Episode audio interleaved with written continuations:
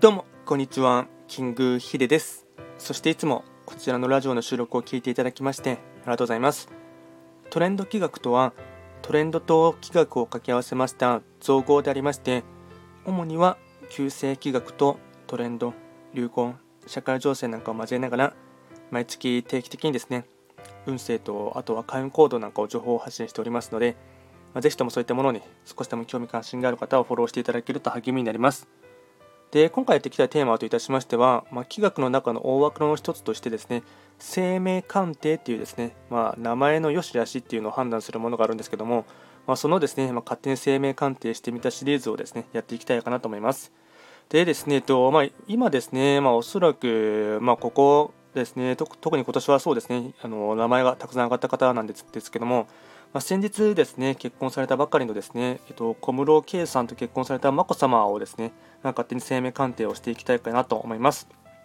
まあ、先日ですね、えっと、結婚されて名字がですね、えっと、小室眞子さまというふうになりましたので、それをですね、まあ、事例に取りながらですね、勝手に生命鑑定をしていきたいかなと思います。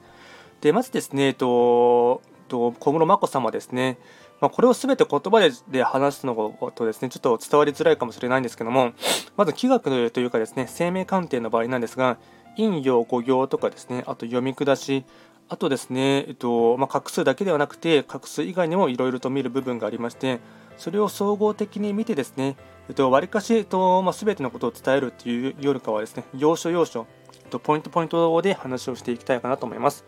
ではまずですね、えっと、重要なポイントとしてですね、えっと、先にですね、天格から説明しますかね。天に、えっと、格闘技の格って書いて天格って読むんですけども、これがですね、えっとまあ、要は名字の部分ですね。家庭や先祖の運を表していまして、小室さんの場合でしたら小室なので12画になります。で、これが一番大事なんですけども、人格っていう部分ですね。まあ、人格はどこを指すのかと言いますと、えっと、名字の一番下の部分と、あと名前の頭の部分、この2つを足したいわゆるつなぎの部分とも言うんですけども、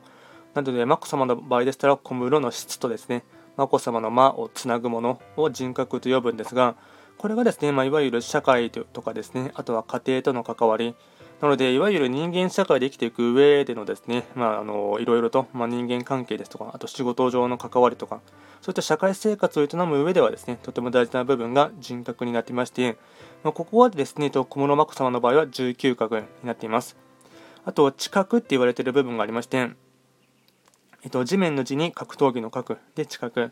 でこれはですね、と要は名前ですね。名前だけを、なので、ま、眞子さまの場合は、眞子っていう名前が近くにの部分になっておりまして、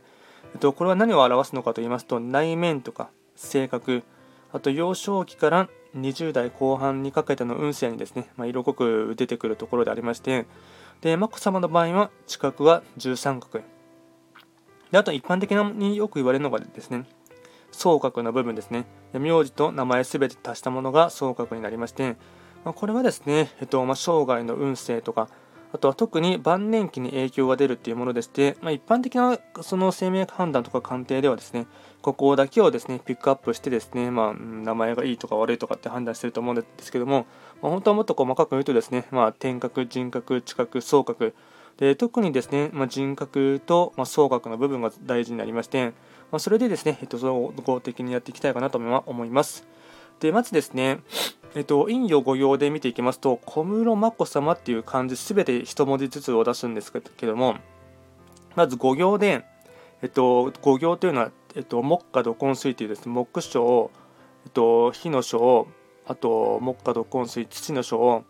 えっと、金章、あとは水の章っていうですね、まあ、五行、いわゆる神羅万象をすべて表す五行っていうのがあるんですけども、これがですね、えっと、一文字一文字でですね、調べていきますと、すべて金賞なんですね。金賞。なので、金属の金ですね。になってますので、これがですね、えっと、一つのものに偏っているっていうのはめちゃくちゃバランスが悪くてですね、えっと、これをですね、まあ、バランスよくですね、えっと、火の章もあれば、木もあれば、あと、水もあるっていう風にですね、いろんなものがあるのがいいんですけども、小室眞子さんの場合は、まあ、全て金賞というところがあってですね、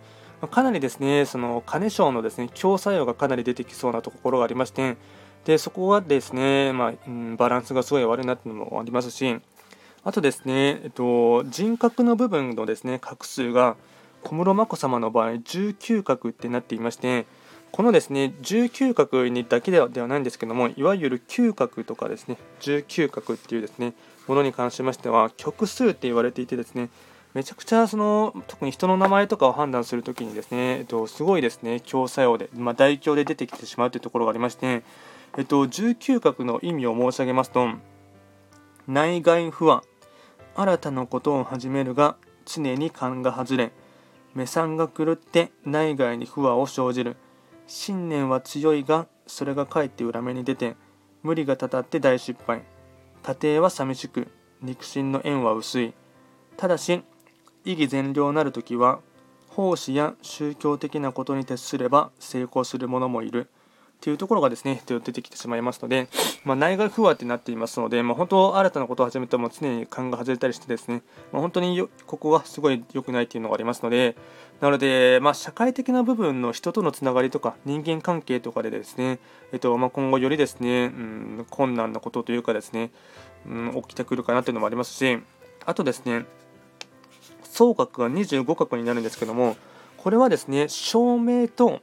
共鳴っていうのがありまして正しい名前と書いて証明。がこれはなんていわゆる基地のですね名前になるんですけども、まあ、ほとんどの場合ですね、えっと、日本人の場合何もあまり深く考えないでつけてしまいますとほとんどの場合9割ぐらいはですね共鳴になっているんですけどもそれでですね、えっと、正しい名前の証明と共鳴ってありまして共鳴の25画の方でですね色濃く出てきてしまいますので、まあ、ちなみにこの証明とか共鳴っていうのはですね仮に今の現在の自分の名前がですね今日の名前だったとしても、まあ、鮮明っていうんですけども、えっと、選択の線に名前って書いてですね、ま要は名前を変えることなんですけども、それをすることによってですね、強作用を、えっと、正しい名前に変えることができます。ちなみに僕自身もですね、えっと、もう名前はですね、えっと、変えていまして、えっと、もともとの名前です、ね、呼び方は全く変わらないんですけども、えっと、漢字は変えていますね。もう7 6年ぐらい、2015年に変えてますので、6年ほど前にはもうすでに僕も、えっと、名前は証明の方に変えています。でですね、話を戻しますと、25画の、えっと、共鳴の方になりますので、共鳴の時は傲慢でわがままで色恋の問題を起こすだろうっていうのがですね、25画の共鳴の作用として出てきまして、まあですね、えっとまあ、もっと細かく言うとたくさんあるんですけども、まあ、いろいろとですね、えっとまあ、今後も含めてですね、えっとまあ、かなりですね、というか、前途多難というかですね、小室圭さんと結婚してからすぐにですね、まあ、彼自身がですね、確かもう司法試験に実は合格していなかったっていうのがですね、えっとまあ、出てきてしまったりとかですね、なかなか、うん、まあ、それを見るだけでもですね、まあ、なかなかですね、大変なことはありそうだなっていうのがですね、垣間見れましたので、まあ、今回あくまでも一例としてですね、小室眞子さま、まあ、一つの生命鑑定のですね、えっと、多少なりとも触れてほしいというか、機会に触れてほしいということもあってですね、一例として取り上げをさせていただきました。で、より詳しい内容に関しましては、えっと、YouTube ですべてすでにあのドアアップしておりますので、そちらでもですね、確認していただければなと思います。今回は簡単にですね、小室えっと、今話題の方のですね、小室眞子さまを取り上げながらですね、まあ、勝手に生命鑑定をしてみました。えっとこちらのラジオでは随時ですね、あのレターなどを受付しておりますので、何かありましたら送っていただければなと思います。では今回も最後まで聴いていただきまして、ありがとうございました。